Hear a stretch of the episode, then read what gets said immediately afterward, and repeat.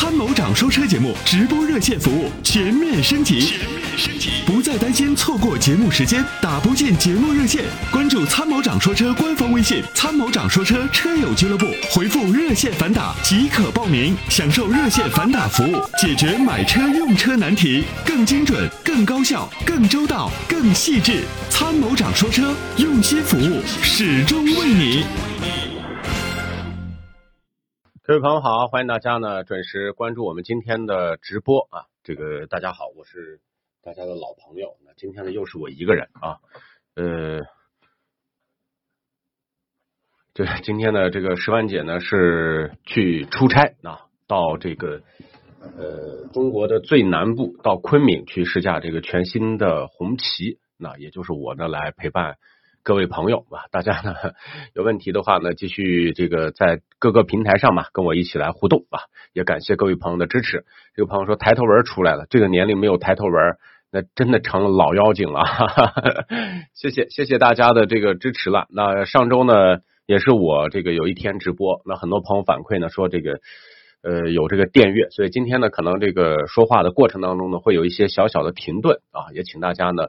这个在听节目的时候呢，多多的理解。嗯，好的，那十万姐呢，主要是啊，这个因为我想嘛，这周的节目本来少一天啊，那所以呢，请这个十万姐到昆明，然后呢到大理去试驾这个红旗的 H 家族。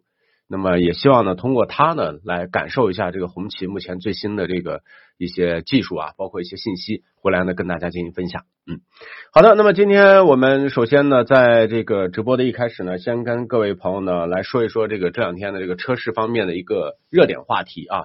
那么刚刚看到呢，十一月份呢，很多造车新势力他们的这个月销量呢都破万了，那所以呢，从整个的这个市场反馈来讲呢，新势力呢应该说连续。从去年到今年，这个销量是稳中有进啊。那么目前呢，应该算是一个较为稳定发展的状态，貌似呢已经站稳了。但是呢，那么昨天晚上的这个这几家公司的这个市值反应呢，却非常的诚实啊。那么有了明显的下跌，这其实到底什么原因呢？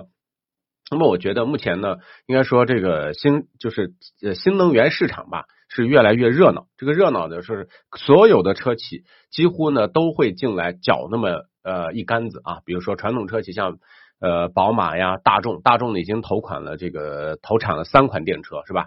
那还有呢像宝马目前呢也是在大举的去转型电动汽车，那甚至还有奔驰啊、奥迪啊，呃那么国产的就更不必说了，像什么什么长城啊，对吧？呃包括五菱啊，那么这个市场呢现在热度是越来越高了。那么留给这个造车新势力的时间呢，其实是比较少的，因为什么呢？他们过去呢就是凭借着空市场空白嘛，那我先占这个空白。你们燃油车的资产太重啊，你们这个钱都投在燃油车上了，你们不可能革自己的命嘛，对不对？那我是个一穷二白，我什么都没有，我现在融点资开始从零开始做电车，我的所有的资产都是围绕着电车开始购置的。这个时候呢，可能对于他们来讲轻装上阵，没有负担。呃，占得了一定的市场先机，但是呢，等到这些传统车企在转身的时候呢，真的我觉得，呃，真的他们的短板还是非常明显的。嗯，好，那来关注一下，老百姓还是有钱呐？您这个话说的是什么意思？这个中国市场呢？你想，咱们十四亿人。呃，一个月卖这个几百万辆车，我觉得一两百辆万呃一两百万辆车，其实这个数值来讲呢，对比发达国家，其实这个市场的这个整体的保有量，人均拥有汽车量还是偏低的啊。这个不是说有钱了，而是说咱们的市场，咱们的这个人口的这个基数，所以呢，支撑这个汽车市场，我觉得是没有问题的。嗯，张兴旺说了，欧拉好猫，好猫呢，其实。长城系列的电车呢，我觉得还要给它一个发展时间吧。目前呢，我是不推荐的啊，因为呢，呃，他们都是匆匆忙忙的上市，那么在市场当中呢，不断的这个收集一些反馈啊。从整体的表现来讲呢，城市里代步短途还可以啊。如果要是跑高速，那很多朋友反映跑高速开这个好猫，开这个欧拉不稳定，就是一刹车这个车呢，感觉飘忽不定。嗯，因为长城也没有做电动车太多的经验啊，它呢其实推出这些电动汽车目的呢都是刷积分的，因为我们国家呢现行的是两种积分政策，新能源的积分和传统燃油车积分啊，两个积分呢，那么对于车企来讲呢，现在是越来越重要了啊，就像上汽大众为什么停产这个桑塔纳一样，因为桑塔纳每造一辆呢，它就要付一些积分，然后呢，积分付到一定的程度呢，等于就把这个车的利润就吃掉了。你说造的越多，亏的越多，何必呢？所以就停产了。嗯，好，那接下来呢，跟我们的其他朋友再看看啊，哈弗 H 六的双离合怎么样？好车啊，好车！双离合呢，这个抖动呢会提示你不太容易疲劳，就是你开着双离合的车，时不时的抖一下、顿挫一下，这样的话呢会缓解你驾驶当中的这个疲劳。不像别的车太平顺，你开着开着可能容易睡着。第二个呢，油耗比较高，这样的话督促你可以努力的打工赚钱。哎，要要不然这个车的油耗高，你肯定养车的负担重嘛，对吧？所以呢，买哈弗 H 六的朋友呢，可能不容易发生交通事故。第二个呢，就是勤劳致富啊，可能会在经济方面呢会这个越越来越好啊，争取呢就是咱们赚钱以后买坦克五百，因为油耗会更高，会更加督促啊咱们的这些朋友呢去来努力赚钱，因为坦克五百三点零 T 首款的九 AT，对不对？那它可能更加的顿挫，油耗呢会更加的巨大。这时候呢，您可能会有更多的动力去赚钱、去养车啊，争取呢，咱们坦克呃三百到五百开完以后呢，坦克七百就上市了。这个时候呢，会有更好的这个动力啊。好，那再来关注一下昂科威 S，我觉得肯定是要比荣放和威兰达要好得多。那不是好一点，就是昂科威 S 呢，开的感觉你会觉得你像一个三十万的车。荣放和威兰达呢，开着感觉什么呢？感觉就像你开了个十七八万的车，那它们中间的这个区别是非常大的。嗯，我觉得如果呃预算充足，建议呢肯定是购买昂科威 S 啊。好啊，听参谋长说这个哈佛是勤劳致富的首选了，开玩笑啊，这就是嗯，那那对呀，你想嘛，双离合的抖动、顿挫，对不对？会提示你说啊，你看我这个车不完美，那我开的时候要注意，所以呢你就没瞌睡了嘛，对不对？嗯。好，呃，传奇 M 八的混动值得期待，那是值得期待的，因为 MPV 的这个油耗是比较高的。此前呢，我开这个 M 八的时候呢，就发现这个呃油耗呢怎么着都开不到十升以下啊，怎么着都在十一二差不多。如果上了混动，油耗能控制在七升以内，那对于这款车来讲，它的价值就高了太多了。嗯，今天呢是我一个人，今天十万姐呢这个是有公差啊去。现在在昆明还在转机啊，刚刚还 还在给我发信息说已经到了昆明啊，准备呢转机到大理。咱们国家真的是地方太大了，有时候想飞一个地方，怎么着的这个得飞大半天的时间啊，甚至一天的时间。好，我们来有请热线的第一位朋友吧。那么线上呢，呃，欢迎各位朋友陆续的到线以后呢，我们来这个继续互动啊。大家呢，如果懂一些问题的话呢，可以相互的回答。我们先来有请这位，你好。喂，你好。哎，你好，参参谋长，你好，参谋长，你好。哈，Hello，Hello，Hello，你好。啊，我上次给留言，我是我看那个，就是想买一个大型的 SUV。嗯。嗯，然后我看的话就是红旗，还有那个红旗 SS 五，还有那个长安的 CX 五五 Plus。嗯。然后这两款车呢，然后就是国产的，我想让你帮我那个十七到二十万之间的合资的，看有没有两个品牌，我想选一个。十七到二十万的合资车是非常多的啊，十七到二十万的合资 SUV，就是咱那个性价比要高一点，然后长期持有，就是开个十年八年那种。十年八年的啊，性价比高的，那有啊，像 CRV 这种开个十年八年的，就也也没什么问题。CRV CRV，咱说的是那个，就是那个不是那个 CVT 的，是那个就是一点五 T 的那个是吧？CVT 是变速箱，它就是 CVT 的，它只是搭的是一点五 T 的，对，它是一点五 T 的涡轮增压发动机。呃，除了这个还有哪个？除了日系还有哪个差不多？除了日系的话，预算是呃，就是我觉得目前是这样子的啊，就是嗯，从这您看的这几款车，如果从国产车来讲呢，我觉得比如说像星越 L 啊，吉利星越 L 啊，星越 L 吉吉吉利的是吧？对，唐的 DMI，唐的 DMI，哎，然后呢，这个国产车呢，我觉得他们要比你看的长安 CS 五五 Plus，红旗的 HS 五，其实。概念要更新，技术要更先进啊！对啊，红旗我去看了，人家那个价格还超出我的预算了，已经。对，那它肯定它的定位就就是这样子的。那么我我觉得呢，就是要不然就是你要想十年八年用，我目前认为还是合资车较为稳定啊。哦，就是 CRV，CRV 啊，我觉得买个 CRV 或者是皓影 1.5T，那么开个十年八年，随时想卖还能卖出一个非常高的价格。对对对，这个本田保值，皓影是不是是不是本田的是吧？皓影就是广丰生产的 CRV。啊，广本生产的 CRV 啊，啊，广本广本。嗯，现在生产行行行，那我这两款车我去参考一下，好吧您再？看这两款，我您说的那两款我不太推荐啊。好好好好好，非常感谢啊，哎非常感谢好好好好好，嗯再见拜拜嗯再见再见。好的，这个星越 L 呢挺好看的，是的，星越 L 呢，我们前段时间开了大约有个呃将近两千公里吧，然后跑了一趟青海啊，整个的跑了一圈之后呢，我觉得这款车呢算是应该说融合了很多的这个沃尔沃的一些这个架构的技术之后呢，它现在越来越稳定。嗯，这个艾斯说进山感冒了，是的，那那天呢进山以后，没想到晚上这个帐篷啊真的是不保温啊，睡到这个帐篷里头呢有点冷了，嗯。好，这个会说最喜欢的酒是和小哥哥的天长地久啊，土味情话哈，谢谢谢谢这位这些朋友的关注啊。那么大家呢也陆续的可以在这个直播间当中呢参与一些节目的互动啊和话题。呃，十万姐呢今今天呢这个早上呢就跟我说了一个节目的话题啊，这个说大家有空的话可以参与一下。他说，作为老司机，你现在还爱开车吗？啊，说一说，因为很多朋友说现在呢其实一点儿不想开车。啊，包括我本人吧，有时候就真的就就不想开车，就比如说跑长途，就觉得跑长途是一件非常非常非常让人觉得无趣的事情，因为都是高速嘛，在高速上很枯燥的一开开几百公里，就觉得很累啊。大家呢说一说，现在还喜欢开车吗？啊，老司机你还爱开车吗？那么参与互动话题的朋友呢？呃，我们可以聊一聊啊。精彩的朋友呢，我们将送出参谋长说车我们独家定制的长衫狐绒毛巾啊。主要是它带有我们的 logo，哎，送给大家呢。其实不管放在车里还是放在家里啊，都是非常的实用。呃，来看看大家的这个话题，评价一下嘉华。嘉华呢，我正好要试驾。嘉华这款车呢，我觉得是长期持有没有太大的问题。毕竟呢，它作为一个美系啊，记着韩国人没没有这个车，呃，亚洲呢过去也没有太多这种车。那这种车呢，都主要是在北美市场。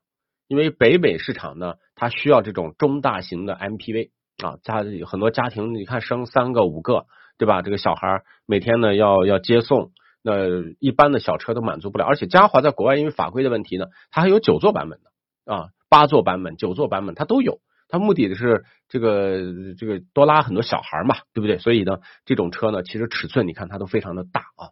那这个车如果喜欢的话，开十年八年，我觉得是 OK 的。嗯，个人觉得开车啊，这个猎手说了，也许驾龄只有七八年吧，我驾龄呢二十年了。嗯嗯，我觉得开车吧，短途开开还行，如果真的跑长途，现在是有点发怵哈。呃，凡尔赛呢，刚才那位朋友说了，我们操控了，我实话实说啊，这个凡尔赛的这个感觉呢，我觉得就是一个非常标准的法系车，我认为它的操控性是。比较出色的，也就是衡量操控性呢，先不说它压弯啊、绕桩啊这些极限的，先说这辆车好不好开啊？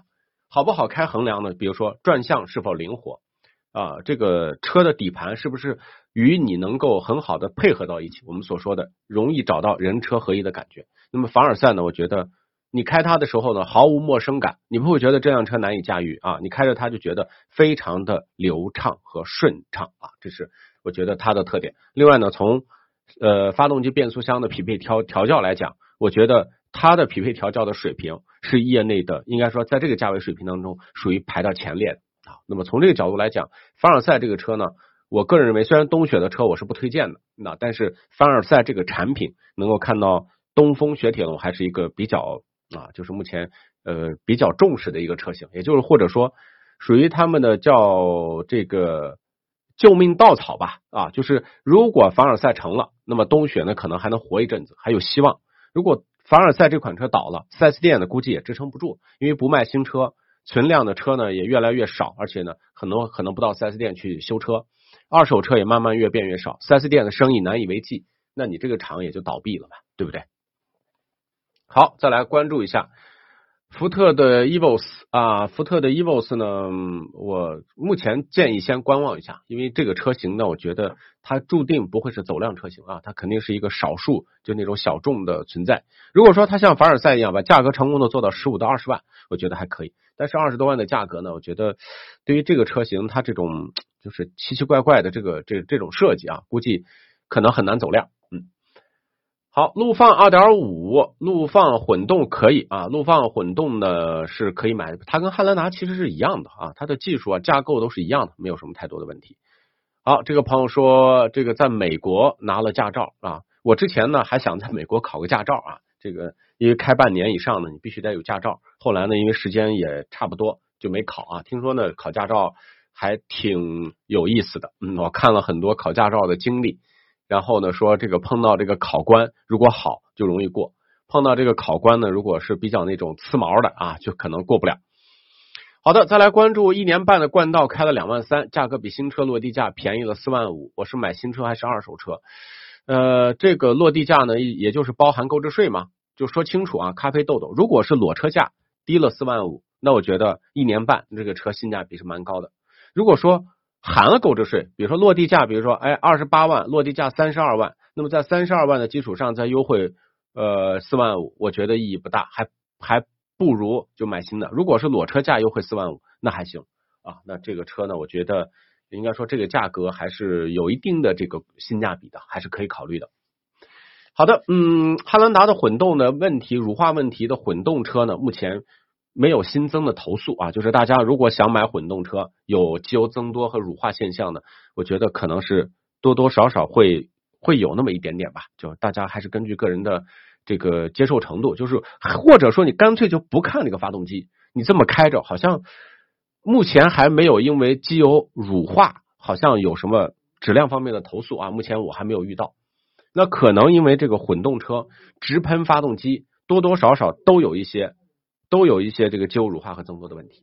嗯，好的，这个大河马说，昂科威一点五 T 开得动吗？开不动。我告诉你啊，就是新车开着还行，那么一旦这个发动机呃，做工功率下降，比如说有积碳有什么的，就马上开不动啊，不建议。最好是买二点零 T。有时候买车呢，就差那么一口气儿啊，最好还是，因为我经常强调这个动力，动力就是发动呃汽车的动力就是它的最重要的配置，因为汽车是拿来干什么呢？拿来开的啊，一定要开起来爽。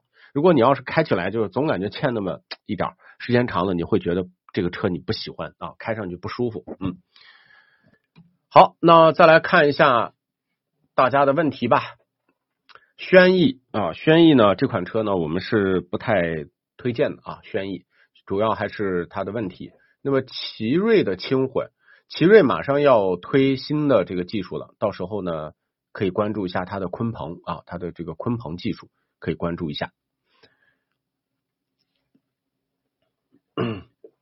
好的，再来关注一下啊，这个不好意思，不好意思啊，呃，这个网络的问题，刚才说这个直播间的网络断网了，呃，然后工作人员紧急的这个调试啊，这个已经 OK 了，呃，大家呢有问题可以继续互动了，不好意思啊，刚才呢这个网络的问题，谢谢谢谢大家，嗯，再来看一下啊，这个科鲁兹一点三三缸的，就您说那个三缸的吗？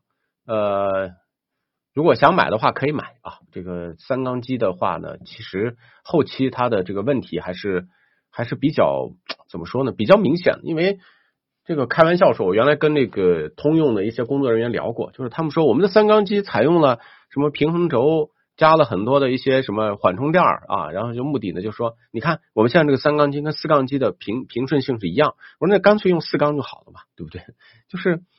嗯，可能他们的这个更大的一个焦虑就在于双积分政策，就希望呢用三缸机，将来呢能够带轻混、节能减排，呃，是用这个目的啊。因为呢，毕竟它少一个气缸，那么它在控制逻辑方面呢可能会节那么一点点油，但其实那么对比，就是说很多车呢省油，但是不省钱啊，因为呢你这个内燃机使用到一定的周期，它的故障率增加，你还要花钱修它的，其实也是浪费资源的。所以我觉得很多车企呢也都是应试嘛，就是国家怎么考，那我就怎么怎么去出这个车。但实际上，最终呢，我觉得消费者买到手里还是要考虑就是使用成本嘛，对不对？啊，买到手里以后呢，你说很多车虽然啊表面看了省一点点油，包括柴油车，后期的换一个这个油泵啊，可能就要好几十万，对吧？啊，可能就要好几好几千、好几万。嗯，好，我们来有请这位朋友吧。刚才这个张女士你好。哎，你好，哎，参谋长，就是我想问一下，嗯嗯，我想购买四十万到五十五万之间这个价位区间，想买一款那个女士开的 SUV，嗯，我我目前看的是那个就是凌志的那个 RX 三百，对，然后汽油版的这款车，对，嗯，目前我觉得这个二点零 T 的这个价位五十五万，我觉得价位稍微有点高，然后这个值得买吗？嗯，确实有点贵啊，就是把一辆呃等于说丰田的车包装一下，就包装了贵了一倍，啊，就贵了一倍。那这个价格确实有点偏高，但是雷克萨斯呢，它是这样的，就是雷克萨斯呢，它是属于一个走调调的车，就是它是有一个包装的，就是你看它的做工啊，它的那个调调感觉，所以呢，它的保值率在二手车市场还是蛮高的。嗯，呃，这个车呢，二点零 T 的动力够吗？肯定是够的，没有问题。动力够的是吗？对对，这个这个是没有问题的，毕竟它的呃这个扭矩动力都是没没有问题的啊。这个倒不用开起来，他们说这个嗯，就是嗯，就是肉一点，不说动力不足。就是在这个价位，它的性能是最弱的。哦哦哦。但是呢，这个雷萨说我不讲性能，我讲调调。好。它的性能真的就是最弱。你看，比如说宝马、奔驰都是八 AT、九 AT 的，对吧？嗯，对。啊，那至少说在动力的表现，你看它还是个六 AT 的，就是它的技术是比较 low 的。但是呢。那么买雷克萨斯的人呢，可能多数他不关注技术，他关注的什么呢？就是哎，你看这个车毛病少，嗯，啊，这个车呢，就是反正开上去比较简单，它没有复杂的功能，所以呢，那么开雷萨的人呢，其实就是多数呢，可能对修车有一种恐惧症。我们女士前面我开的是那个皇冠，嗯，丰田的，一直开的没有问题，时间比较长了，我想换一款。现在就是在纠结这个车型，一直想想买丰田的车，但是它这个车，我都价位一个是高，再一个我就觉得它的那个里头的那个系统，嗯，很多年都没有更新换代了，我就想买一款新一点的。明白。如果是想买新一点的车呢，那我觉得就是目前为止可能，嗯，从质量方面嘛，就是宝马可能会略好一点。嗯。啊，宝马，比如说你买个 X 三。嗯，叉三，哎，叉三，叉三二点零 T 八 AT 的也不错，这个要比雷雷克萨斯要好开的多，而且比它还便宜。对比它便宜，就是空间稍微比雷克萨斯 RX 要小一点，差不了太多。哦，差不了太多。因为呢，RX 的空间也不大啊，也也是一个小车，它其实就是把老老汉兰达改了嘛，它准备要上新的。对，它要等到二三年底。有点等不及了。对，所以你买这个车呢，本质上买到的是一个八年前的技术。对对对，我就很纠结，一直在等。啊，就是买到手就记记记老款啊，买到就记老款，那就是记过过时的产品嘛。嗯嗯，那我再去看看叉三。你看看叉三吧，我觉得叉三就是大小呀各方面都还行。就是推荐叉三的是哪一款呢？叉三，您看一下，就是您的预算比较充裕嘛。嗯，对，相对来说，如果这个充裕的话，长期开建议买个稍微高点的配置。哦哦哦哦。啊，叉三还行，就是目前因为它的保有量也大啊，质量稳定度呢，呃，综合表现还可以，而且这款车呢，我开完整体感觉，我觉得它的这个驾控性还是比较出色的。嗯嗯嗯嗯。啊，你买个它的那个就是事故率维修返修这个这个事故率低不？您呃一年开多少公里数？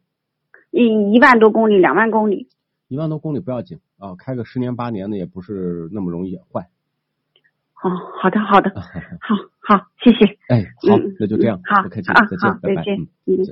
好的，那来看一下阳光玲玲说，i 叉三的技术是否落后呢？其实 i 叉三呢就是一个油改电。那天呢我在成都看完这个宝马的这个 i 四啊，也就是那个电车啊，发现呢就是我们把那个它的。油改电嘛，就是引擎盖打开以后呢，里面是一个罩啊，它把这个罩掀开以后，里面是密密麻麻这个线束，看着让人头皮发麻。就是油改电的车呢，它还是保留了宝马的这个操控的一些优势，但是呢，它的最大问题是什么呢？就是呃，可能在空间表现方面，它不像纯电平台优化的那么好啊。你看，比如说你一个电车，你后面还保留了就是后排的这个这个隆起那个地台。就隆起了特别高，就是人觉得不可思议。但是你没办法，原来那是容纳传动轴的地方，对不对？现在呢，没有这个这个电的传动轴，呃，没有这个实体传 传动轴，但是你还要保留这个架构，这就比较恶心了。新款 A 六其实不是很推荐啊。A 六这个车呢，我们一直反正是不不是很感冒，就是大家喜欢嘛你就买，但是呢，真的它就还是可能在这个双离合，在这个质量稳定性方面，这个得碰。也也有人说我开 A 六开了十万八万公里，好像目前一切正常。那也有人这么说，但是呢，我觉得，嗯，怎么说呢？就是这个低速，尤其是我开 A 六，在我家的地库，还是能感觉到它的双离合那个就是衔接的时候，咔当咔当咔当，因为地库里它有回声嘛。啊，你停到那个地库下面以后，能听到明显那个双离合，就觉得一下就人就不爱了，你知道吗？就是 A 六开起开起来是豪华车，它给你的感觉就是那种有那种非常有弹性的那种驾控的那种体验啊，就不是很死，很舒服。但是呢，一到地库里，一踩轻踩油门，那个双离合咔嗒咔嗒咔嗒，就觉得特别难受。好的，探险者还行啊，探险者这个车呢，我觉得还不错，可以考虑，嗯。谢谢大家，谢谢大家的关注了。那么大家呢，这个有问题的话呢，可以继续在弹幕上留言啊。我呢看到呢，基本上都会给大家进行回复。还有这个朋友说，我是二零年的这个十二月底啊提的雷凌啊，请问轻松跑什么时候加？那么咱们这个平台的轻松跑的这个添加剂的话呢，可以添加。呃，那么建议呢就是。您现在可以每箱油添加一瓶，添加个两三箱油之后呢，可以隔箱油添加，就是可以的。好的，再来关注一下，呃，宝来跟朗逸选哪个都行啊，其实车都是一样的。呃，金牛座不推荐，金牛座这个车，你看它的销量啊，你看它的这个呃口碑稳定度啊，虽然车呢看上去还行，但是呢，你真的，嗯，从它的这个市场表现和反馈来讲呢，就这台车呢，其实。从它诞生到今天啊，最早我记得请的谁，请的陈道明做代言啊，那么一直都都是那种感觉奄奄一息吧，就始终没有说很好的去这个发展起来啊，我不太推荐这个车。嗯，好的，这个叉 T 四给老婆买没问题啊，叉 T 四大小是适中的，给老婆买我觉得是 OK 的啊，可以考虑，而且这个我觉得叉 T 四的价格还是蛮实惠的，二十万出头，凯迪拉克。然后呢，这个发动机、变速箱技术，整个都还说过得去啊，还可以。我只是特别想不通，这个凯迪拉克的后排中间为什么不配这个头枕？这也是我每次开凯迪拉克的车，我觉得它默认设计的是四座嘛，那明明是五个座位，对吧？应该是装五个头枕。大多数汽车呢，就是每个座位后面它都带一个头枕，只有凯迪拉克后排的中间是不带头枕，这个就让人有点实在想不通，那这个设计师的脑洞是怎样的啊？呃，迈腾的这个动力总成不如君越啊，想买的话呢，建议买君越。当然呢，这个迈腾比君越好开，我个人感觉就是它给人君君越给人感觉是一种行驶模糊的感觉，不像迈腾呢给人感觉很清晰。嗯，好，再来关注一下叉 T 五跟 URV，嗯，优选叉 T 五吧，叉 T 五的驾驶质感还是比 URV 还是要强的。库斯图与新奥德赛我都开过，我个人认为呢，奥德赛还是要比库斯图的这个油耗低，呃，行驶的平顺性要好啊，因为库斯图呢还是采用传统的二点零 T 这种机器，对吧？一点五 T，那么它比这个奥德赛这个混动的这个驾整体的驾驶质感还是要差一些的。第二个呢，就是虽然它的轴距比奥德赛长，空间也比奥德赛的表现呢略大一点，但是呢，它没有奥德赛的空间利用率高。什么意思呢？因为奥德赛。它的这个 MPV 的专用平台，它把这个该用的面积全部都利用到。你举个例子啊，奥德赛的第三排立起来之后呢，后面是有一个凹下去一个大坑。这个凹下去的大坑它有什么好处呢？出门特别能放行李。就是我试了，就是登机箱在底下买两个，上面放一些软包。那么它这个后备箱的利用率一下就比库斯图多出来这么半米，这个利用率呢一下就要高出来特别特别多。而且呢，从这个进出车的这个便利性啊，那我觉得奥德赛包括在外观成熟度可能都要比它强，但是两个就不是一个级别嘛。奥德赛明显要比它要贵的至少六六七万，对吧？嗯，好，再来关注啊，我前面说了，叉 T 五比 URV 还是要强的，因为呢，从做工从技术啊，这个叉 T 五的感觉呢是要比 URV 感觉要就怎么说呢？叉 T 五能开出高档感，URV 呢就是大。啊，你你明白这个中间的区别了？好吧，我们这样吧，这个等会儿来回复 GLE 啊，GLE 三五零，我们来先有请这位朋友，你好，喂，易先生你好，哎，你好，你好，你，哎，你好，欢迎你啊，嗯，易先生啊，嗯，你你你是参谋长吗？我是啊，哦，你好，你好，就是我，我现在就是自己开了一台手动的那个中华 FRV 嘛，现在已经有差不多十多年了。对。然后问题也没什么问题，感觉的话就是说，在呃上高速的时候，就就是超车的时候啊，嗯，它跑不快，它起不了速，比较慢。然后现在我看了一看，那个现代现代的伊兰特和那个起亚的 K 三，这这两款的话，就是说在十年内，就是说呃会不会像我现在开的这个车一样，不会有什么毛病呢？您现在开的什么车？我刚没听懂。嗯，没听呃。，现在已经没有卖了，呃，是一个中华的 FRV。哦，中华的 FRV，现在的啊等于说想买一个起亚 K 三或者是伊兰特是吗？对，然后这两款车子的话，我不知道，因为它都是一点四 T 的，嗯，但是我想的话，一点四 T 会不会就是说，呃，我像我开十年的话，我就是计划时间要开长一点嘛，不像那种玩一玩然后就换车的。呃，它能不能就说十年内能能不能保保持它那个发动机不会出什么问题或者其他的小毛病呢？这个不能保证，因为呃，你问厂家，厂家也说我只保三年的、四年的，他没有保十年的，对吧？呃，没有保十年。就是比比如说，他不是呃呃怎么说来着？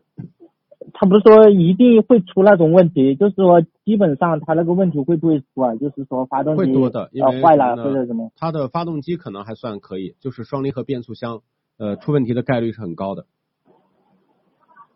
啊，就是很高啊。对，出这个双离合变速箱的问题啊，所以呢，我不太推荐这两款车的 1.4T 的版本啊，我们推荐的都是比如说伊兰特，伊兰特1.5的版本，一点五的版本。但是你要动力要强嘛，对不对？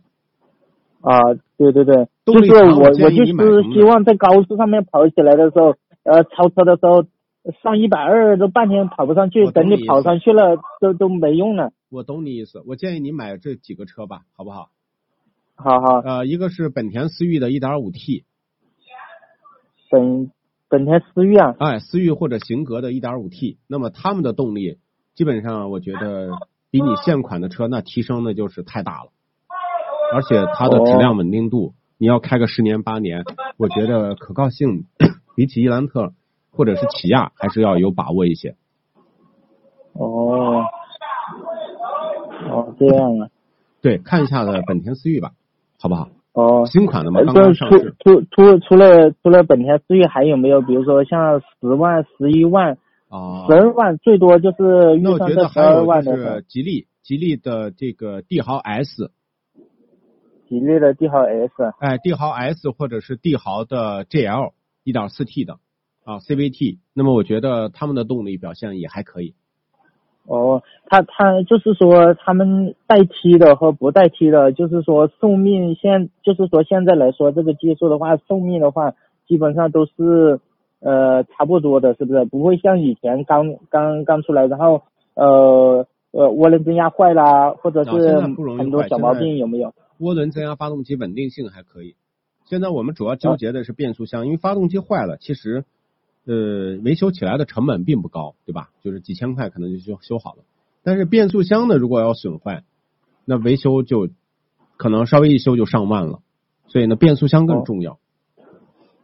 哦，确实也是像现在在大马路上面看的这个这这这样的车子比比较少，对。像像呃本田、丰田啊这些看的比较多。是，那么如果你要是预算多，建议呢 就买它，呃，这个思域。如果要预算少十万左右，那我建议你就买国产的，比如说像什么帝豪啊这类的一点四 T 的，动力表现也还可以、啊，千万不要买双离合版本的。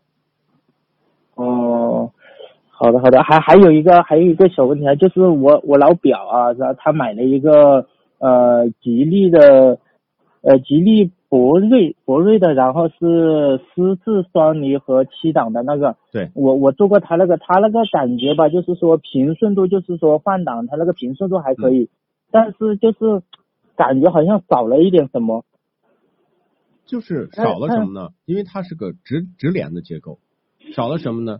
少了换挡的这种平顺性，就是平顺性还可以，但是它这个平顺呢，它是用这个应该说现在离合器还比较好，它是用这个迅速的这种换挡去弥补换挡的顿挫，就是你感觉不到。但是呢，时间长，它经过有磨损之后呢，你这个换挡的顿挫就出现了哦，啊。就说建议就说不要不要买双离合的是吧？。对，能不选双离合，最好别选双离合啊。哦，也那个 CVT 的是不是要好一点，寿命长一点？CVT 的是应该说稳定性呢还可以啊，但它依旧的还可以。对依旧的也是一个并不是特别理想的变速箱。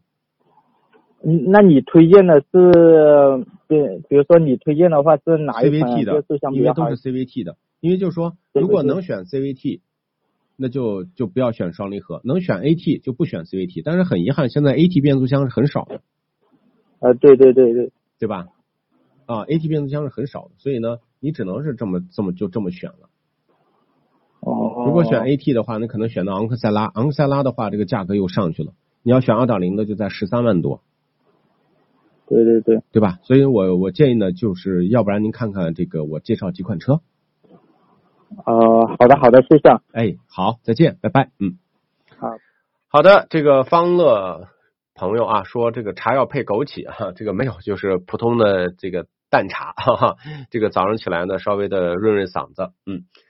还有星越 L 跟星越 L 混动，那肯定是选混动。我觉得制约这个吉利星越 L 的最大一个短板，就是它虽然也用上了 2.0T 的这个涡轮增压发动机，动力参数呢也跟主流的合资车一样，那么也用上了这个呃 8AT 的变速箱啊，爱信的，但是呢，在油耗表现方面呢，它依旧不够出色。如果装了混动以后呢，它能够把这个油耗控制在六升以内，对于这辆车来讲，它的这个性价比就非常高了啊。那么对于老百姓来讲呢，那可能这个可用性就会更高，毕竟现在油价是比较高的，而且我觉得买这种车呢，大多数都是咱们这个城市当中的这个普通家庭，对吧？那么还是要顾虑到这个用车成本，嗯。凡尔赛如果不考虑保值啊，这是可以入手的，因为你搜一下，就是在这个买车高参，在咱们这个抖音号上，我试过这个凡尔赛，我对这辆车呢是给予肯定的，因为结合它的价位，我觉得冬雪这次没有卖贵啊，这个车是挺良心的，但是呢，就是它有百分之三十的不确定，为什么不确定呢？因为呢，如果明年大范围的投诉，比如说凡尔赛出现了很多投诉啊，这个很多消费者说，你看这个车存在硬伤啊、漏油啊什么这是大问题，如果一步口碑做不好，那么可能这个车销量急剧下滑，冬雪这次就真的这口气儿就上不来啊，这是百分之三十的不确定。毕竟呢，它是这个在控制成本方面，我能看到是非常用心的。虽然它也凹了很多配置，但是呢，车企它还要考虑到利润嘛，它还要考虑，虽然我赚的少，但是我还要保证我正向的利润，否则这个是难以为继的，对吧？嗯。好的，嗯，可是投诉星瑞车定了，可是投诉排第一名了，怎么办？退了呗。星瑞什么投诉啊？最近我还没有关注到星瑞的投诉。嗯，插混中大 SUV 五十到六十，给推荐几个。呃，说实话，我自己都没有选上这个合适的车哈、就是 现在插混的中大 SUV，要不然就是什么 GLE 啊、宝马 X 五啊、Q 七啊，但都不主流啊，这些车型都不主流，或者凯宴，但是可能接近九十万了，对吧？都不太主流。嗯嗯，这个价位可能真的是比较难买啊，比较难买。建议呢，等明年吧，明年可能会有更多的插混。其实前段时间还看了这个插混的卫士啊，价位呢就是大概八十万，但是目前好像也是没有货的状态啊。卫士，我为什么至今呢对卫士这个车呢心有疑虑？是因为我去年在敦煌试驾的时候。就是感觉到这个走了一路这个越野的路面颠簸路面，它的越野能力是没有问题的。大家也可以搜一下我们这个买车高参上，去年我是卫视那个那段视频吧。呃，最大的问题就是它有异响，就是我们开的一路那个颠簸路面，这个路面呢有很多搓板路啊，就可能是那种练轨车走过那种搓板路，然后呢就感觉这个天窗上面嘎吱嘎吱嘎吱嘎吱响。我说当时我还以为我的车有问题啊。那么到营地吃饭的时候，我也问其他的同行，我说你们试卫士这个车顶有没有异响？他们说也有啊。我问了好几台车，发现都有异响。我可能认为就卫士这个车是不是就是这样设计的？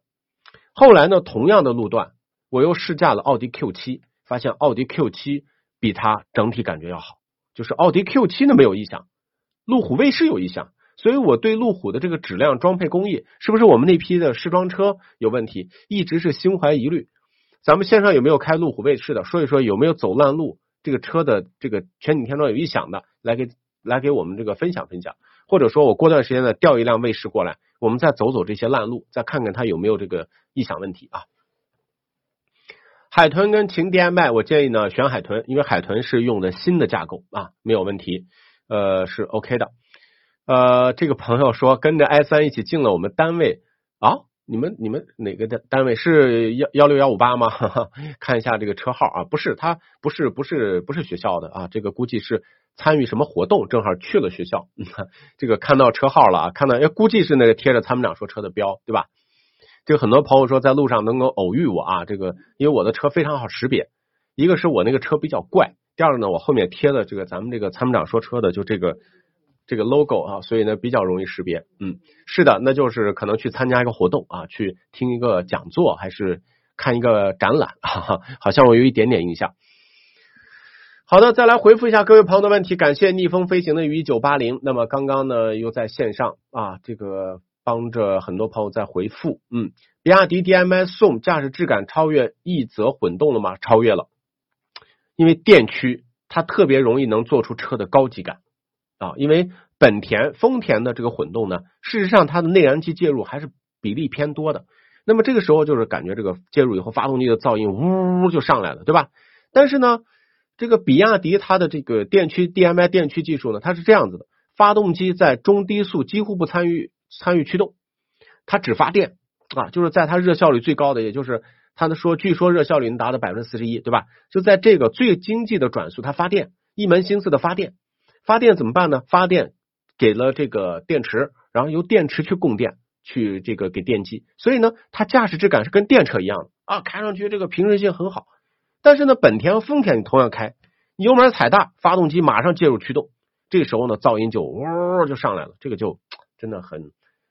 很不舒服啊，很不舒服，所以驾驶质感反而现在不如这个比亚迪的电车。嗯，坦克三百五百呢是可以买的，因为它是一个督促你努力工作、努力赚钱的一个车。怎么说呢？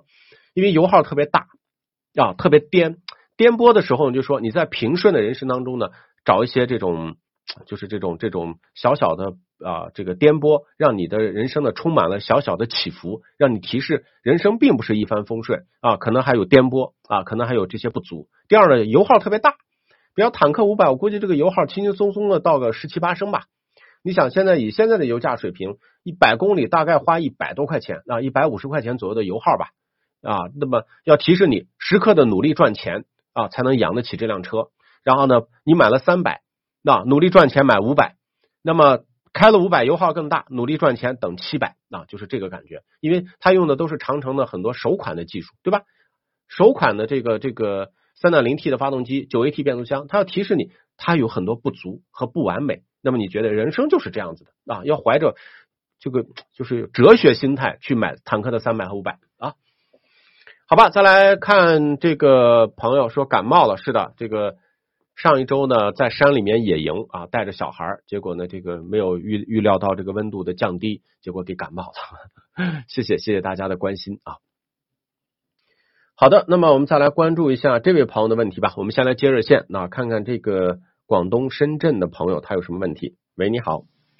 喂，你好。哎，您的电话接进来了，这位朋友。呃，参谋长你好。哎，你好。啊。啊，我是那个。接触参谋长这个节目不长时间哈，但是我感谢你们的这个节目，对，啊，给我还是有很多的一个指导意见，哎，谢谢。啊，另外的话呢，有了你们这个节目啊，我这手机都会不丢掉。什么意思？有几啊，我一上车我就要听你们这个节目，然后有几次手机没没带没带，哎不。要要听节目了，发现手机没带了。谢谢，最近迷惑了，呃，迷上迷上你们这个节目了。谢谢，谢谢，谢谢，谢谢。哎哎，那今天确实节目做的很好。嗯。啊，今天的问题是这样的，那个我是想呃买一个二线豪华的品牌，开始之前看到那个一线豪华的，像什么呃 JLB 啊 Q。奥迪 Q 五啊，嗯，对，啊，后面觉得这个，特别是听了您的节目啊，有一些这个调整，对，到后面就去看那个二线豪华，像凯迪拉克，还有那个沃尔沃，还有那个马林肯对，啊，林肯航海家，我就上周上周日去去看这个节看这个东西，看了这个车，呃，感觉到挺满意的。对，看到我回来的路上，我又打开你的节目一听，哎，其中有一个提示说这个猫航海家不太好，嗯，说那个林肯在美国属于垫底的品牌是吧？对，质量垫底，常年垫底啊。它是它是在豪华品牌里面垫底，还是说它的一全部主流的三十五个品牌里面，它的质量排名是倒数第一。哟这么严重？对，我我们对那个车的那个整个配置啊，这个感觉动力啊，还有那个舒适度啊，都挺满意的。我感觉还行。哎呀，结果听到你这个节目，马上心里噔咚一下，就就马上把它颠覆了。因为这个就是老美都不买林肯，哦，这样的啊，对，就说这是一个美国的豪华品牌，呃，嗯老美的出那种大尺寸的林肯啊，就像嗯呃这个飞行员那类的，对吧？嗯，啊，对可，能在老美还有些人买，因为我在美国做过，但是呢，嗯。你要说这个这些车呢，在美国它都就没没多多大的销量。啊，哦，这样的，啊，所以呢，你想就是嗯。呃，这个中国呢，咱们就进来以后呢，林肯那它的设计啊、做工啊、配置啊、性价比都很突出，对吧？嗯，同价位它可以装个 V 六发动机，别人都是四缸的啊，对，它的技术，但是呢，我就有点疑虑，因为我之前也收到几起投诉，那么嗯我就对他始终有疑虑呢。我我首先得向你负责任，嗯嗯。对吧？咱们买个车，嗯。咱们说，哎呀，我就觉得这个车风险很大，我再硬推荐给你，那也不可能啊，对不对？哎对对，就所以呢是，嗯不建议啊，不建议。啊，对对对，然后那个航海家这个这个已经 pass 掉了，然后现在就是在叉 T 五跟那个就是凯迪拉克叉 T 五还有那个沃尔沃的叉 C 六零这两个车。我，觉得你买叉 T 五吧，叉 T 五是吧？对，因为叉 T 五的销量要比沃尔沃的叉 C 六零要大得多。另外呢，我哦觉得从稳定性，因为这个汽车呢，它有两个维度，第一呢，它销量大，那么也就意味着它的数据样本多，就是质量问题的样本多嘛。对对对，第二个呢，就是它用的技术，目前呢，通用的这个两点零 T 四十八伏加九 AT，目前来讲，只要你公里数不大，稳定性还可以。它的这个调教标定比奔驰强，哦这么那个，比奔驰的同款这么公里数 2.0T 九 AT 变速箱调教的要平顺。嗯哦这样的哈对，呃，开着确实还是蛮满意的那个蓝莓，就是感觉它的外观不知道那个那个什么那个中控屏啊科技感这一块弱了一点。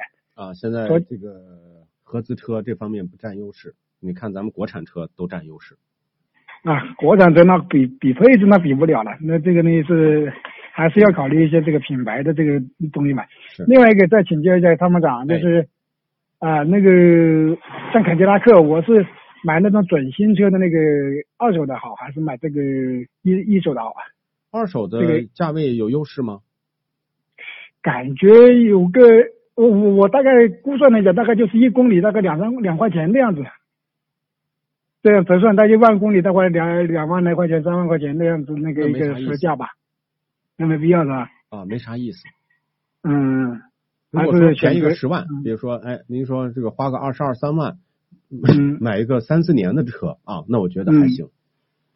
啊，如果你要说花个二十七八万买一个二手的，我觉得意思意义不大。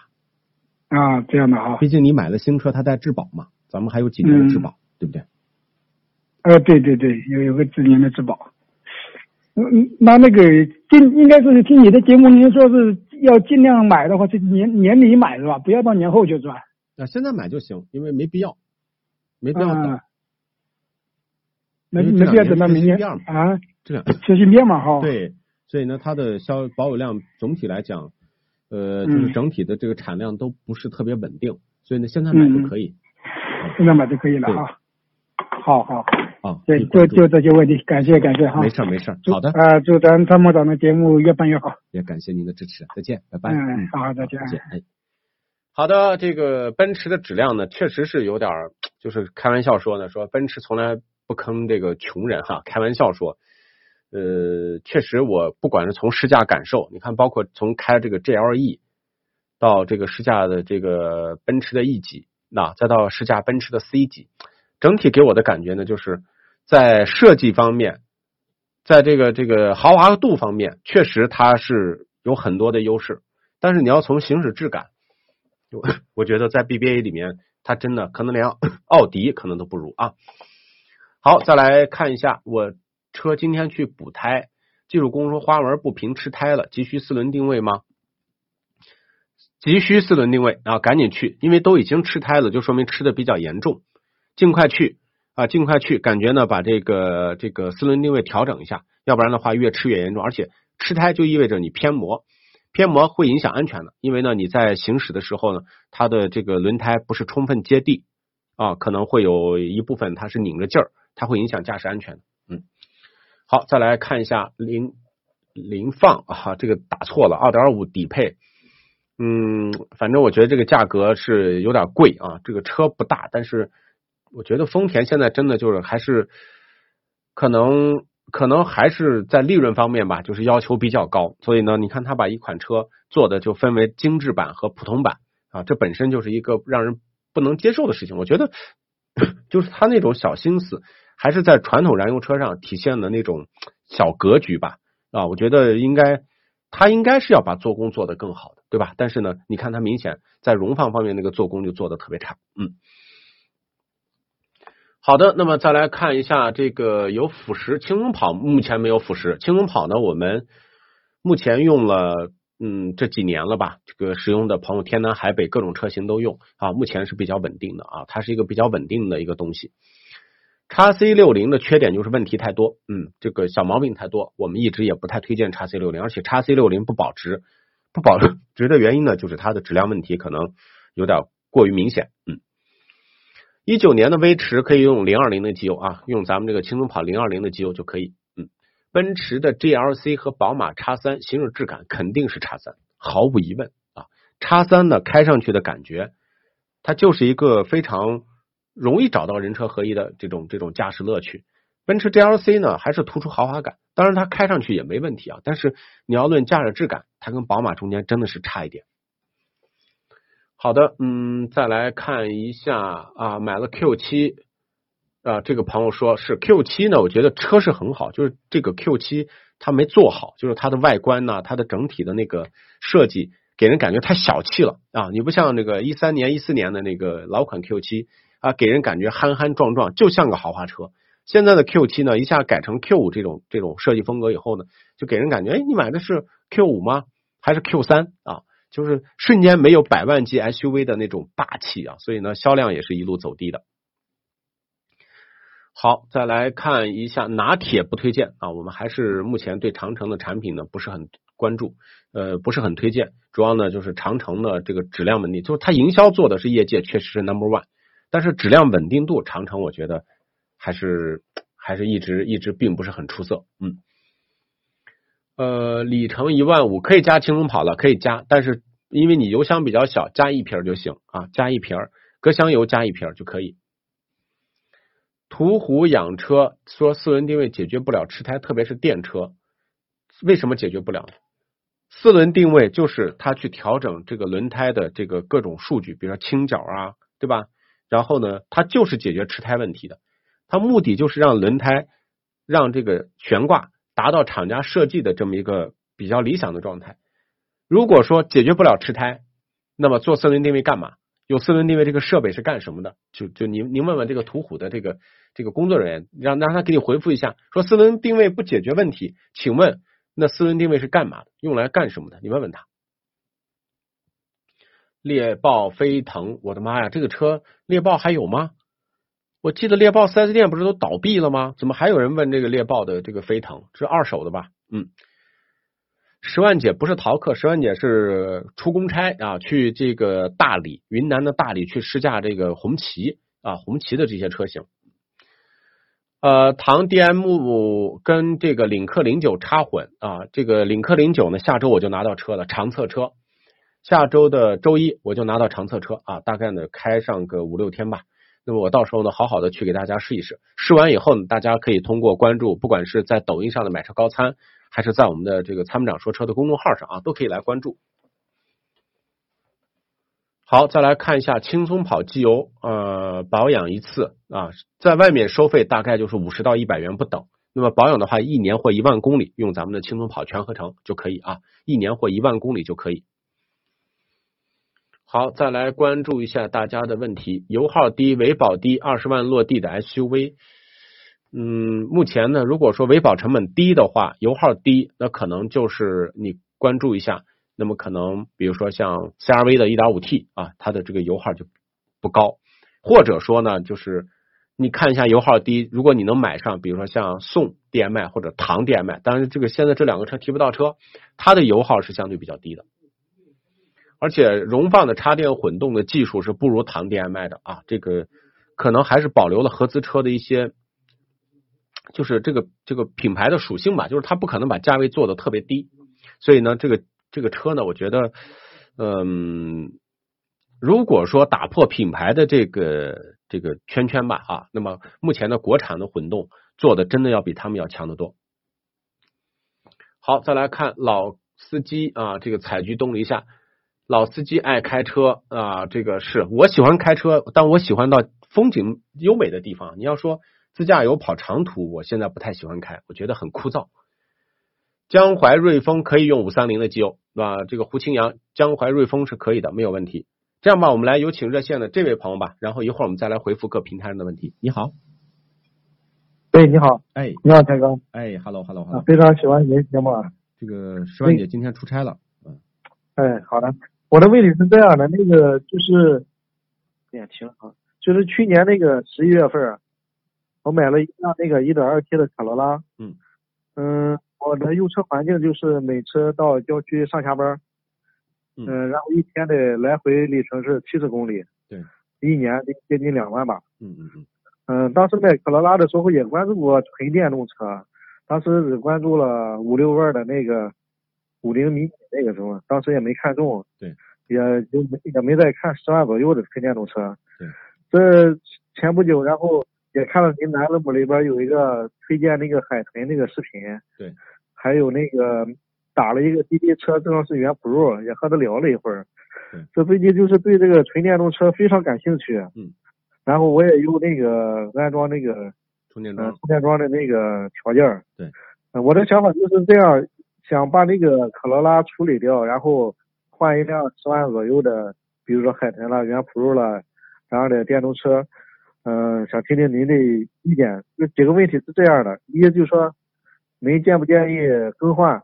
第二个问题是，如果建议更换的话，是现在换还是过一两年换？是什么时间换更合算？嗯，第三个问题就是那个，呃，你像那个今年是什么时候呢？元 Pro 一开始上市的价格是十二万、十三万，后来一下突然降了三万块钱。这种情况会不会在这个？新上市的这个海豚，还有那个以后上市那个元 Plus 会不会发生？嗯嗯。第四个问题，还有您那个商城那个充气充气泵有一个产品，嗯，我想问一下，这个充气泵能不能用在那个家用电动车脚就两个轮子电动车上能不能用？嗯嗯，能用啊。就这样的。呃，您刚买的是卡罗拉一点二 T 对吧？对，一年整，是去年十一月份。对，那么刚买的这个车呢，您现在如果要卖，我觉得有点。不划算，嗯啊，这个您您那个地方，您那个城市限牌吗？限行吗？不限，我是在县城。对，县级县城。就首先这个车，第一它不费油，嗯啊，卡罗拉它不费油，对吧？它它的经济性还可以。第二个呢，就是您现在卖的话呢，像购置税这些都折掉了，对对吧？我觉得怎么说呢？嗯，就是这种折腾吧，我觉得没有多大的意思。一般新车呢，开到三年左右卖是最划算的，而且卡罗拉还保值。我的建议呢，就是虽然咱们心很热，也有充电桩，但是呢，不如稍微等一等。等一等的原因呢，就是你比如说，那么作为海豚是比亚迪的是个海洋系的首款车嘛，是吧？对，三点零 T 台那个。它这个八合一电驱热泵空调啊，它的整个设计我开了，我觉得这个车很好。但是呢，它它的问题就是说。海洋系的首款也就意味着它这个市场验证，它需要一到两年的时间。比如说，从保守的角度，你说你现在新购置一辆车，那买它可以；但如果你要把这个成熟的燃油车才开了不到一年卖掉，你再去换这个车，那我觉得不如说明年后年。第一，它可能那时候海豚更稳定了，或者比海豚更好的车有，比如说续航五百公里的，它现在海豚是四百出头嘛，对吧？对对对，五百公里的车质量更稳定了。因为电车呢，越往后它续航肯定越长，技术稳定性肯定越好。啊，对对我不对，就我觉得现在别上头啊，咱们等上一年、两年，那时候再买，我觉得可能会对。行行，这不大体算了一下，这个今年的费用，卡罗拉加上燃油加上那个保险加上那个保养得一万路口，然后纯电动才五千块钱，就是在这个经济上有点心动，就是因为您现在卖车的话呢，就是马上亏两万块钱，这个账对亏两万块钱，我打听一下就两万两万块钱，对对亏两万块钱。您觉得就是说换来的并不是说质质的飞跃，您说您现在买个二十多万的车电车，那我觉得可以。你说还是在这十来万的车，海豚并没有说比比这个呃您的卡罗拉什么做工更好、更高级，它也不会。是的是的，而且你的这个车不费油啊，关键是嗯，我这好像是有上坡下坡，然后平时开车就像你说的，也比较费油门，有点接近七个左右。七个左右很省了。七个左右的话，我觉得你一年一万公里左右吧，两万公里，两万公里啊。我建议啊，就是你开到明年、后年你再卖，也折不了太多钱。对对对，往后就每年折不了一万块钱，也就是六七千，是吧？差不多。对对对，行，还有参谋长，我再问一下，那个你刚才说那个那个制热那个，就是电动车那个制热那个原理是热泵原理，现在搭配那种热泵制热的电动车多吗？还是说不多？嗯，二十万以下，基本上全部都是都是这个这个电电加热的这种呃空调，非常那个费电，电啊，非常费电啊。热泵空调呢，目前十万级的车只有海豚搭载了。只有它是吧？热泵空调我最近在用，那热泵空调不出那个太费电语言 Plus 那个会不会搭载热泵？呃，将来会的，因为比亚迪现在肯定会切热泵，这也是一个趋势。哦，哦，那我明白了。那原 Pro 的话，那就没那个没那个意思了哈，没意思，没多大意思。我觉得要买就明年的这个时候，嗯，您在这个车再开上一年，行，到明年的这个时候呢，可能那个时候海豚的二零二三款上市了，对吧？啊，续航增加到四百五十公里对对啊，质量稳定性也更提升了。那对那个时候您说您这个车也再折不了太多钱，你把它一卖，对对，是的，是的，是的，嗯对？吧？因为买车也算投入嘛，是的，是啊，的，咱们说用车省钱，买车也算是也也也是要花钱的啊。对对对，是的。行，好嘞，我这没有别的问题了。好，那就这哎，样。好嘞，哎，谢谢你，再见参谋长。嗯，哎好好。这个男人啊，就是我曾经的新疆有个大哥跟我说，说他这个新疆说话就是那种形容嘛，他说男人的这个心里面啊有一股劲儿，呃骚劲儿上来了，就是寝食难安。比如说他非要要去做一个什么事情，就是要现在用时髦流行九零话的九零后的话说呢，就是种草了啊，种了草被这个某个技术啊，或者是某一个衣服啊、某双鞋呀、种草了，他非得把这个草拔了。那估计呢，这个大哥呢看了电车或者听我节目吧，因为我生活当中呢，基本上现在是开电车多。开电车的好处是什么呢？早上不管再冷的天儿、再热的天儿，这个启动就走，对吧？很很平顺。第二个呢，在城市里面呢，想咋开就咋开，也就是什么意思？它它会它没有这个延迟感，就是你想加加电，它就它就它就起来了，很顺，对吧？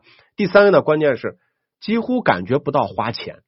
原来开燃油车呢，就是时不时加个油，哎呦，就是心疼一下。比如说，呃，这个加油站三百、三百五，对吧？这个曾经油价高的时候，我还加过五百块钱，就觉得，哎呦，五百就觉得肉疼。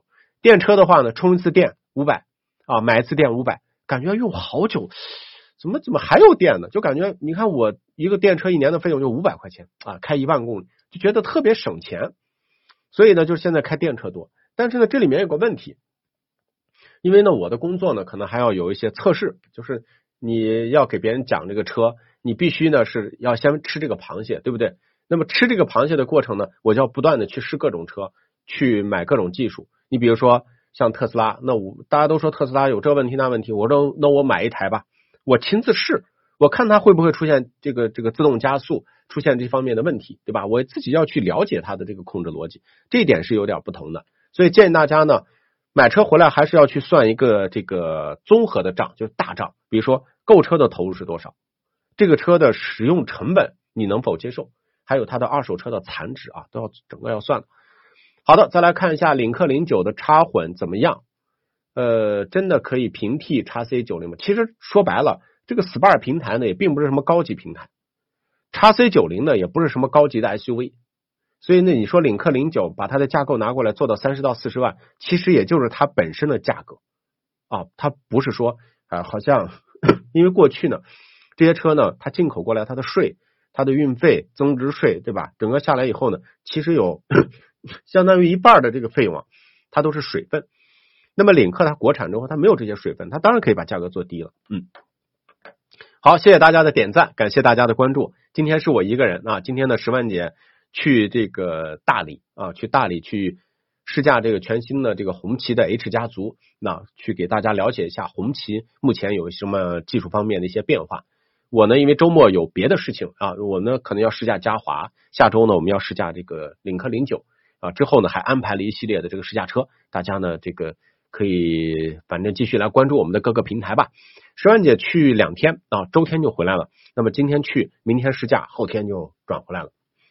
好的，再来看一下大家的一些留言吧。手动挡的轿车几乎现在很难找到了，除了过去的老款思域还有保留的手动，现在几乎好像好像你再看看还有没有手动的这个零度啊？看看，因为过去我好像是还试驾过，我觉得印象挺深刻的，好像之前再就没有了啊，没有别的车型了，大家可以再。再看看，因为现在很多车型呢都在变化，因为用这个双离合啊，用这些油耗反而比手动挡的这个参数更低，所以呢，现在很多厂家呢也都倾向于不造这个手动挡，它都是造这个自动挡。嗯，嗯，这个朋友说电车省了一点钱油钱啊，换电池这个不用担心，就是以我目前呃这个咨询过身边所有开电车的啊，包括跑专车的。跑出租车的，那还有就是因为公里数大开电车的，目前来讲电池的稳定性还是可以的。因为我就有一台这个宝马 i 三，今年是第四年了，目前的这个电量稳定度哎还是可以的，没有明显的这个呃衰减啊，这个大家呢不用担心。嗯，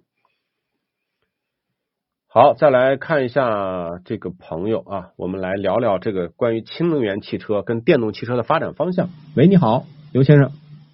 呃，你好。哎，您的电话接进来了，您是想探讨一个行业话题是吗？呃，对我我的这个信号怎么样？可以，很很好，很稳定。哦哦，好的好。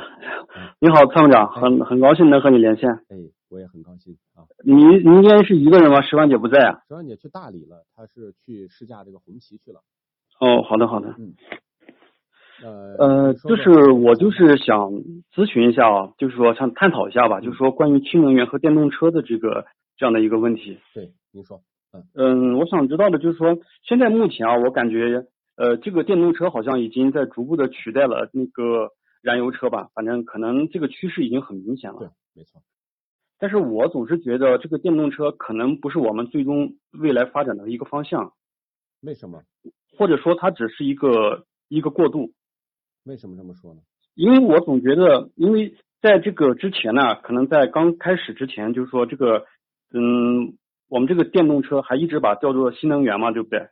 那时候很多厂家都叫它新能源。我总是因为这个电这个东西啊，它它也不算是新能源。对。因为它在大概在一百多年前就发展出来了。是。然后后来又冠名叫叫新能源，有可能是厂家他会搞一些什么噱头之类的，让大家觉得它非常的高大上，所以叫什么？是厂家说的，是国家说的。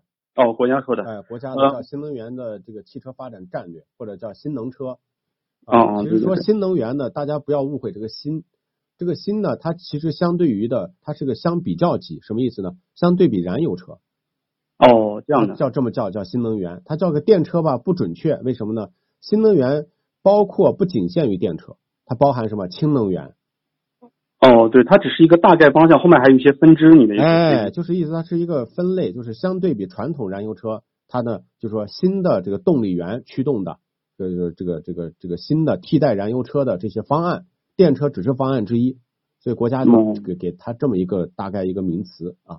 嗯嗯嗯，我我为什么说这个电动车可能只是只是一个过渡呢？嗯，因为因为这个电动车啊，它本身它跟我们未来发展的方向理念可能还是不一样，因为我们现在呃可能可以升级为全世界都在谈探讨一个叫做碳中和，也就是说对环境非常的。就是保护环境嘛，是。但是这个电动车，我感觉它只是说，它也并不环保。比如说造电池，你需要的电，你发电啊这一块儿，它也会产生污染。然后你你这个电池报废的话，它也会产生污染，对，没错，对吧对？然后呢，因为这个国家它为了就是说呃自身的一个安全需要，因为我们的像石油啊这些都是被国外控制的，我们只是从别人买买这个石油，是，就是说暂时缓解一下，用用这个电来先代替它，最后最终走的方向，我觉得还是应该是氢能源才能是最终的方向，因为氢能源我有一些也有一些了解，嗯。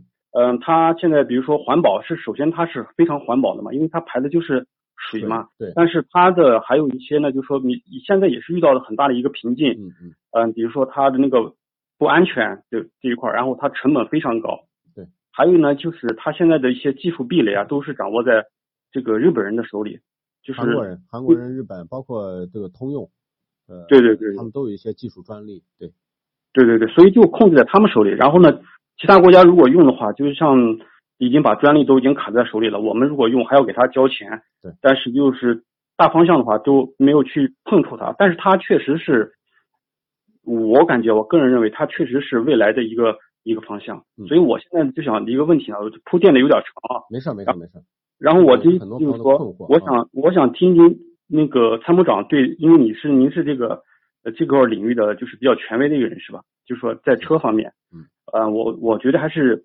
想请教一下你，就说您认为在未来的不管十年二十年，嗯最终真正能就说动力这一块的方向是氢呢，还是现在的电动车？呃，探讨啊，大家这个其实，呃，这就有点回归行行业话题，或者说作为一个车迷，作为喜欢汽车行业，或者说作为一个公民吧，我们现在看到碳中和这个国际的大趋势、大背景，那么各个国家呢都在探讨这个清洁能源吧，咱们就统一归归归归结为叫清洁能源吧，对吧？这个转变，推动地球的可持续发展，是吧？那么说到大的选题，说到小的选题呢？那么从能源安全，就我们国家就像你说的能源安全，对不对？从这个角度来讲，那么包括燃油车，为什么咱们国家讲电动车发展新能源车叫弯道超车？因为大量的技术壁垒、大量的专利都在外国人手里。我们想在燃油车上超越别人，光一个变速箱你想超越，那真的就花很多很多的钱，可能还超越不了。对对，但是呢，目前呢，我昨天看了一篇文章，深有感触。目前呢，就是在电动汽车领域，其实说电动汽车呢。我们只是理解了一半，就是说电动汽车只是用电驱动，其实不是的。电驱动它只是有了稳定的这个能源供给，就是电它是可以稳定的、持续不断的供。嗯。那如果说我在这个车这个油车的话，我要搞一个 OTA，我要搞个升级，我要搞搞智能交通，因为它从油转为电，它这个过程太多了，可能它发动机磨损了，可能出现了熄火，我这个电能中断以后呢，我就会导致这个一系列的问题产生。而电车的话，我只要有电，我可以稳定的给车机、给智能系统供电。那么这个智能系统呢，它将来最终的意义，发展电车的意义，实际上就是无人化。嗯嗯，这是电车最终的意思，并不是说只是，而且还有一点呢，现在的电我们都叫脏电，什么意思呢？它都是火电嘛，火电为主，对吧？对对。那么它还是要烧煤的，这是污染前置了。但是污染前置治理一个呃发电厂的污染容易，还是治理？这个电能可能驱动十万辆车的污染容易，显然是前者吧。第二个就是现在大力发展什么风能发电，对吧？啊，这个太阳能发电，就各种清洁能源的这个电力的这个供应呢，我也看了是逐年在增长。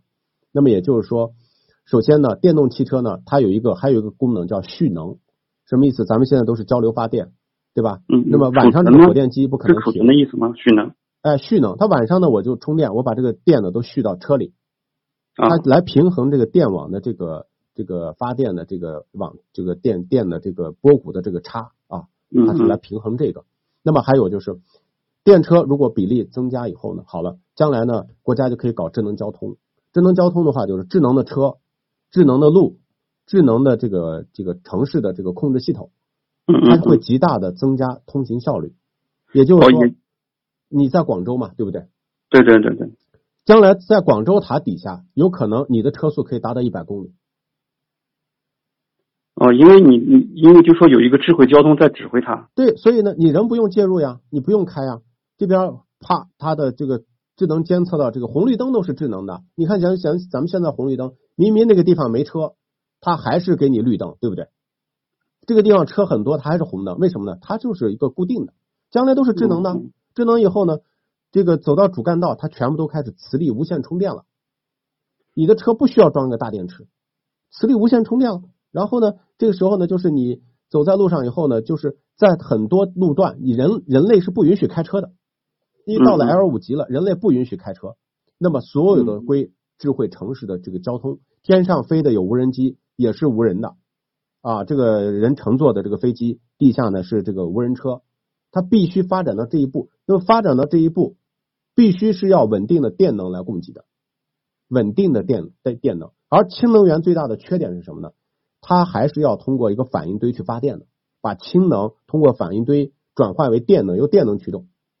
嗯嗯。因为我去过底特律，去过这个通用的研发中心，因为通用最早搞过氢能源嘛，对不对？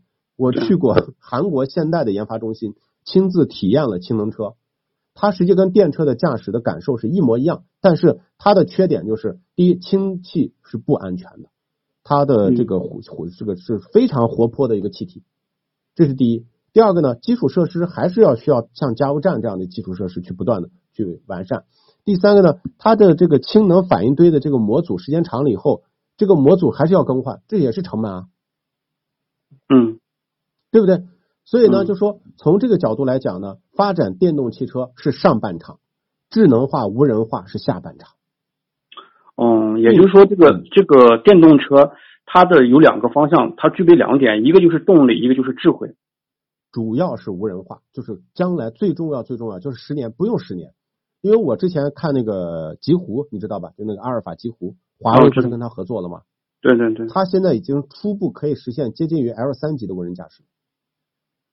嗯。最终呢，就是提升整体的社会效应效率，就是要有大量的这个传感器。交互包括六 G 的这个网络上了以后呢，由这个智慧城市来统一的控制，这样的话才能极大的提升通勤效率。因为咱们现在这个 人类驾驶的汽车啊，说白了通勤效率太低，每个人有一套开车的方法，走在路上之后呢，就给人感觉很别扭。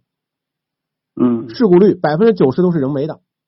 将来接到 L 四、L 五级无人驾驶以后呢，它在很多你其实江苏啊、北京已经有这个规划了，就是它这个新建的城市。它就必须要埋地下埋这个呃各种传感器，路标都是新的传感器，它要跟这个车要接驳的，车和车之间可以通讯，车和路可以通讯，车和城可以通讯。嗯，以后的汽汽车你就不用买车了，十年以后怎么样呢？你每年交通出行费花三万，你会拥有数家公司联合的这个这个租车服务，就是无人驾驶车的服务，不用了，回去车就自动开回去充电了。你用车的时候，它可以开到跟前你坐上车，想去什么地方就去什么地方。因为我之前呢，在二零一九年我去过一次美国的这个旧金山，旧金山呢，我当时去了一趟那个斯坦福大学，听了一堂课。这个课呢，主要就讲为什么说现在这个这个要发展这个这个电动汽车，发展这个主要的目的。那么，全世界主要的国家介入，主要的这个厂商介入，最终的目的是改变人类交通出行的这个，就是目前的这种格局啊，这是它最大的一个特点，并不是说转转为电，可能以后会有更高的、更好的这个储能设施出现，像固态电池，对吧？出现，那么稳定的储能，它才能够稳定的去实现智能的设备，就像算盘是诞生不了互联网的吧？它也能运算，你说它能诞生互联网吗？嗯。它诞生不了互联网，对不对？你说算盘，其实人类用算盘用了多少年？那它还是就是属于一种基础的。但是呢，电力是可以诞生出互联网的，是诞生出智能的，明白吗？嗯嗯嗯嗯，就探讨吧。就反正这是我对这个行业，因为工作的关系，我之前在中央台呢采访过，你像这个像天际汽车的张海亮啊，包括呢像这个这个就是这个。呃，大众集团的这个张随新，就这些人都采访过，包括还有就是像华人运通的丁磊，就是跟这些人在聊的时候发现呢，其实汽车现在在我们国家第四次工业革命的开始，它现在其实已经就是已经是我们国家有着非常发达的这个供应链，在汽车这个方面在做整，比如说小米，它做汽车的底气在于什么？它是做手机的，其实对，把手机的系统复制到汽车就很容易。但大众汽车做智能汽车，为什么做电动汽车做的不好呢？因为他的脑子里面还是用电来驱动，所以呢，用电驱动是上半场。大家如果格局小到，就是考虑，哎，这个车我换成电，它环不环保？其实呢，只是曲解了新能源汽车发展的根本意义。初级意义呢是先由能源安全，我先发展电车，我是晚上进行储能，对吧？改善了对石油的依赖。终极目标呢，是我们国家的这个电子的这方面的这个研发的能力越来越强。我们国家的车机系统现在竟然是世界标准。对对啊，发展到将来智慧交通、智能交通。所有的国家都在向中国学习，就跟高铁是一样的，将来都是都是这种智慧城、智慧车，对不对？你想那个时候是一个什么样的场景？那就是我们国家彻彻底底的不用再跟老外的屁股后面再去学人家怎么造车，而是你得要向我们学习智能化。这个汽车的智能化是一个怎么玩的一个玩法？为什么特斯拉跟中国合作？因为中国有强大的优势，任何一个国家都没有中国的这个优势，所以马斯克把他的工厂直接就选到了上海。嗯，因为它跟中国政府的这个发展是高效契合的，明白吧？嗯嗯嗯嗯。但是我我是觉得国家还是没有放弃这个氢能源这条路啊，没有放弃它，但是氢能源将来是出出现在什么呢？它将来出现在物流车，嗯，公交车，它会出现在一些就是较为稳定、有稳定线路的这种商用车上。啊，就是那种大卡车，就是公交公交系统，也就是。公交系统啊，物流车啊，对对，会做这个。呃，但是呢，对于老百姓来讲，最简单的就是电车，因为电车的话，它的呃环节是最少的。当然，电池你看，全世界的资本都在这上，明年后年吧，那可能就会就几年以后，可能这个电池的储能就会越来越越越越厉害。比如说，现在一公斤的电池，呃，原来储能是零点一度零点一度电，现在已经达到零点三度电，一公斤电池，你想一下。也也就是也就是说，未来这个氢能源它还是会在这个汽车市场，它还是会占领一部分的市场，对吧？就是要能源多样化。哦，对，也就是说不把鸡蛋放到一个篮篮子里，大概就是这种。不是，就是电车一定是主流。现在的什么增程式、混动，这都是会被市场淘汰的，最终会被淘汰。那可是我们这次像这个冬奥会这次这么好的一个宣传平台，为什么国家会从日本引进这么多的新能源车？来进行宣传，而不是说像像您刚才说的用电动车去来做一个宣传，这个平台多好的一个平台啊！呃，只有小国家才去选择呃走哪条路，他在赌嘛，对不对？对。大国呢，它可以同时尝试两条路、三条路。嗯，明白吧？也就是说，呃，有一个我们有一个主的发展方向，但是有一些有一些枝干呢，我们还是顺带要把它扶持起来。这个意思意思说，只你看咱们国家的体量很大，它可以发展说电车，我可以发展啊。你氢能源做的好，来来来，你可以也也来发展，也给你一个发展。甚至你明天发明一个什么新的，来来来，国家只要国家觉得 OK，来呀，做呀。因为我们有巨大的市场，我可以去消化它，我可以允许试错的。但是像日本、德国这些国家，它只能选择一个路，一条路，因为什么？它总体来讲，它还是小嘛。但是我们刚才你说的这些观点啊，其实我之前是呃不是很懂。但是你刚才说了一些，你刚才说的这种格局啊，可能是是一个很大的格局，也就是中中期目标。我觉得我是赞同的。对。但是我觉得你说这么多，但是最终的一个问题没有得到解决。我刚才说这个环保这个问题是很重要的。环保的问题。你想你现在是美国利用这个环保压压制我们，比如说像碳中和一直在压制我们。但是如果你把这个放成电动车放在重点方向。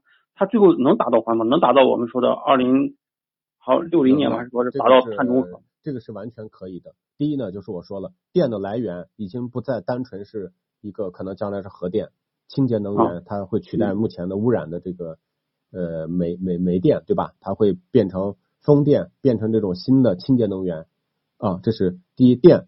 第二个造车呢，就是说造车肯定会产生污染，这是毫无疑问的，包括造电池。但是电池现在的梯次利用，比如说回收利用，比如说拆解，国家已经有有很多的资本在投下去。就将来你这种担心呢，它会通过一系列的法规和技术手段去规避的。嗯嗯，这个是不断发展，就边发展边去完善的一个东西。嗯嗯嗯嗯。嗯，好吧，我这边基本上都明白了。行。欢迎探讨啊！以后有问题咱们再探讨，好吗？好的，好的，谢谢，非常感谢啊！好，再见。嗯，好，拜拜。时间的关系呢，就是跟这位朋友正好他聊的这个话题呢，就是那么说污染的燃油车有污染，电动汽车同样也。也有污染。但是单纯的，如果你只只考虑到这个污染问题呢，可能暂时谁也没有办法解决这个事情。呃，这是一个很复杂的一个东西啊。但是呢，如果从发展的眼光来看，十年、二十年以后，那么我们的这个交通样态，那么从效率的角度来讲，那么可能这才是最重要的一点，就是说，电动汽车、新能源汽车电动化是上半场，无人化、智能化才是下半场。而特斯拉呢，直接就冲着下半场来的，人家根本就没有回答过你这个问题，说 电动汽车到底是不是最终的解决方案啊？有没有混动？有没有别？没有，就是电啊！我现在做的就是智能汽车，就是直接就是这样的。嗯，好的，那这个听呃奥组委国际奥组委对人家定的广告是的，这个没办法，就说这也不是有些不是单纯我们想做什么就做什么的啊！谢谢。谢谢啊，这个说 SUV 可以看 C 叉杠三零，然后还好，呃，又说日系车适合小白，是的，日系车呢还是相对比较好开的，嗯，呃，美国找中国的茬，这不是这个，其实呢也没办法，因为现在就是我们国家的这个这个智能化，包括这个电气化的这个配套呢，已经在崛起啊，这个最终呢可能。呃，各有各的优势吧，不不是说谁把谁最终怎么样了啊？那个可能在那个时代是可以，这个时代已经是经过这么多年的发展，已经是已经很清晰了吧？就是目前啊，可能大家坐下来谈一谈是有可能的。嗯，好，那么今天的直播呢，大概就是这样了。我们感谢各位朋友对我的支持啊，这个陪了我这么长时间，呃，今天一个人可能也稍微的有点疲惫啊，也感谢我们的所有的好朋友，感谢大家的支持了。那么有问题的话呢，继续在参谋长说车的公众号“参谋长说车车友俱俱乐部”来进行留言，我们的团队呢也会尽心尽力的啊来为大家进行回复。谢谢我们的管理员们啊，感谢大家的这个支持，也谢谢大家的这个回复。我是有点感冒的，嗯，这个老朋友哈，这个呃上周末露营啊，有点这个感染一点小的风寒啊，这个染上一点小的风寒，很快就好了。好的，那我们今天的直播就到这里了啊，这个。我们的小编啊，就可以来这个操作一下设备。那下周吧，下周的这个周一，如果有问题，我们继续跟大家不见不散。再见，拜拜。